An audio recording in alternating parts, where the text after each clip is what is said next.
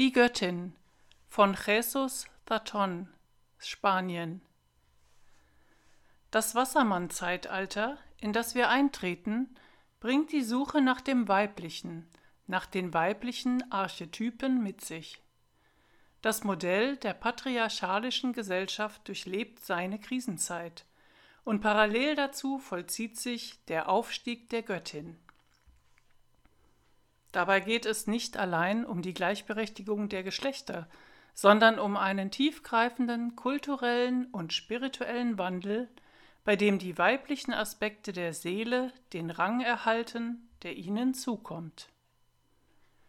Dem Männlichen soll nicht etwas Weibliches aufgezwungen werden, vielmehr beginnt die Suche nach einer Synthese, einem innigen Zusammenspiel der beiden Pole. Was ist das, die Göttin? Sie verkörpert alle Prozesse der Natur, Schöpfung, Fruchtbarkeit, Mutterschaft, Sexualität und darüber hinaus archetypische Aspekte, die mit unserem Geist und unserer Psyche, unserer Seele verbunden sind. Die Göttin manifestiert sich in einer Fülle unterschiedlicher Formen und Zustände. Sie reicht weit über das hinaus, was der Volksmund das Weibliche nennt. Sie beinhaltet Aspekte wie die Geburt, die Bewahrung und die Auflösung der Lebensformen. Sie umfasst alle Gesetze bei dem, was Leben erzeugt und Leben nimmt. In der griechischen Mythologie kannte man den Archetyp der großen Mutter und personifizierte ihn als Mutter Erde, als Gaia. Gaia entstieg als erstes Geschöpf dem Chaos, dem Uranfänglichen, Undefinierbaren, der formlosen Finsternis, die vor allem Existierenden bestand. Ehe irgendetwas in die Erscheinung trat, bestand das Chaos, beschreibt Hesiod in seiner Theogonie. Und aus ihm entstand Gaia, mit einem weiten Busen, der zum festen Sitz aller Unsterblichen wurde, die die Gipfel des verschneiten Olymp und des dunklen Tartarus bewohnten. Gaia ist also die erste Emanation aus dem Unmanifestierten, dem Chaos, sie ist die kosmische Materie, aus der später die Himmel, Uranus, und die Wasser, Pontus, entstanden. In ihrer erhabensten Form ist Gaia die Matrix aller Lebewesen, einschließlich des Himmels, der Götter des Olymp und der Wasser. In ihrer dichtesten Ausprägung bildet sie die Körper der Erde, sowohl grobstofflich als auch feinstofflich. In der Entwicklung folgte Rea, Gaias Tochter. Sie nahm nach und nach die Stelle der Mutter ein. Als phrygische Göttin wurde sie Cybele genannt. In Rom verehrte man sie als Magna Mater, als die große Mutter, und setzte sie mit Ceres, der römischen Göttin des Ackerbaus, gleich. Ceres entspricht der griechischen Demeter. In den eleusinischen Mysterien waren Demeter und ihre Tochter Persephone zentrale Figuren. Die Göttin und ihr Kult besaßen viele Namen. Doch immer geht es um das gleiche Wesen, um die lebendige physische Materie als dichten Stoff und als Seelenmaterie.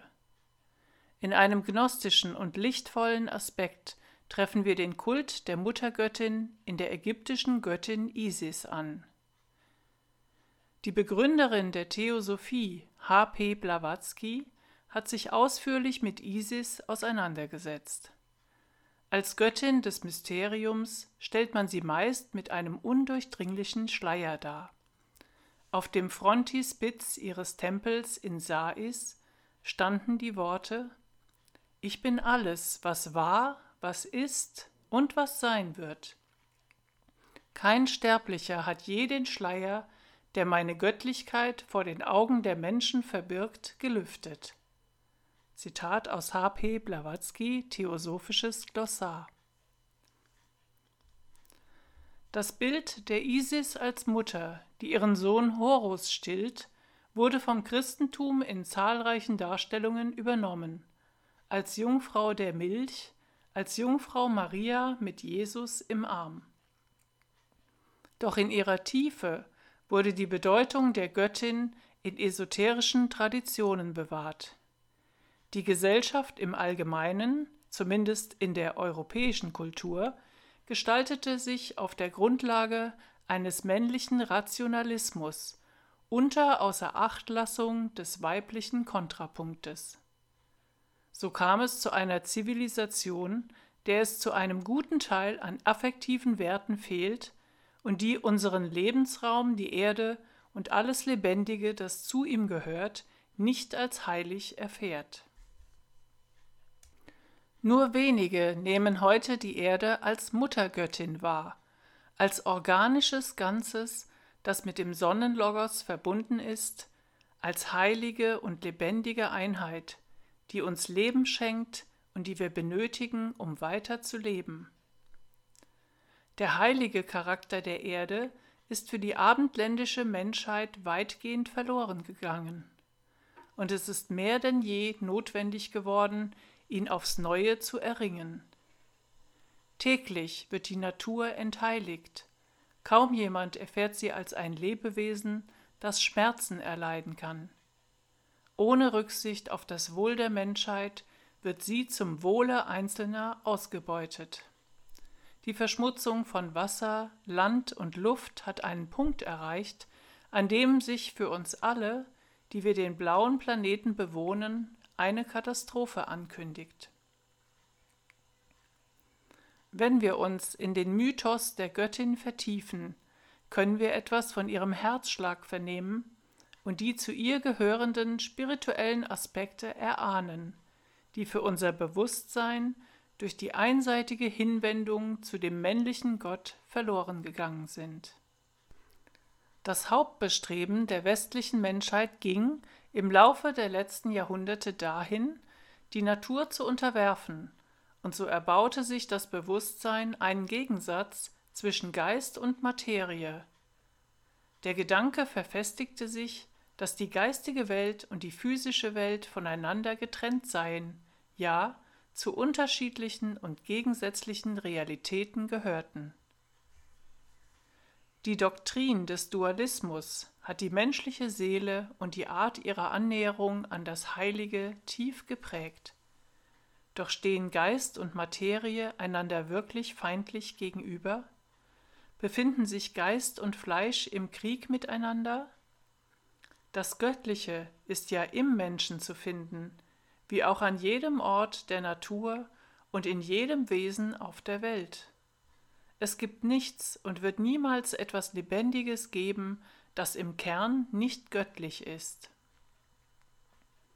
Wir haben versucht, das Oben und das Unten, das Himmlische und das Irdische voneinander zu trennen, in der Annahme, das Oben sei gut und das Unten sei durch Sünde verunreinigt.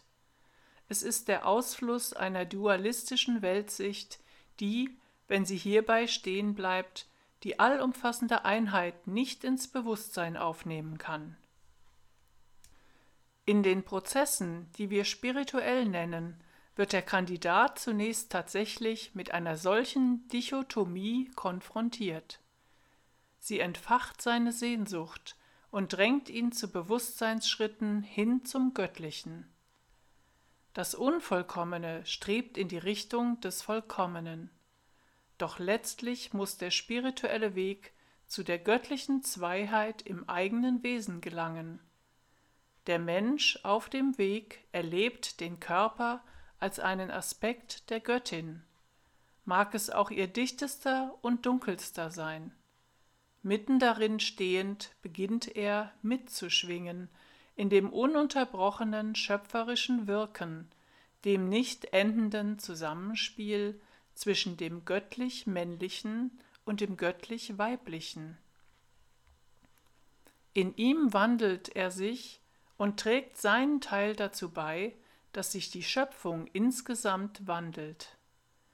Denn da ist Isis, die göttliche Natur, sie hält die künftigen Gestalten bereit, für den Menschen ist es die vollkommene, feinstoffliche Seelengestalt.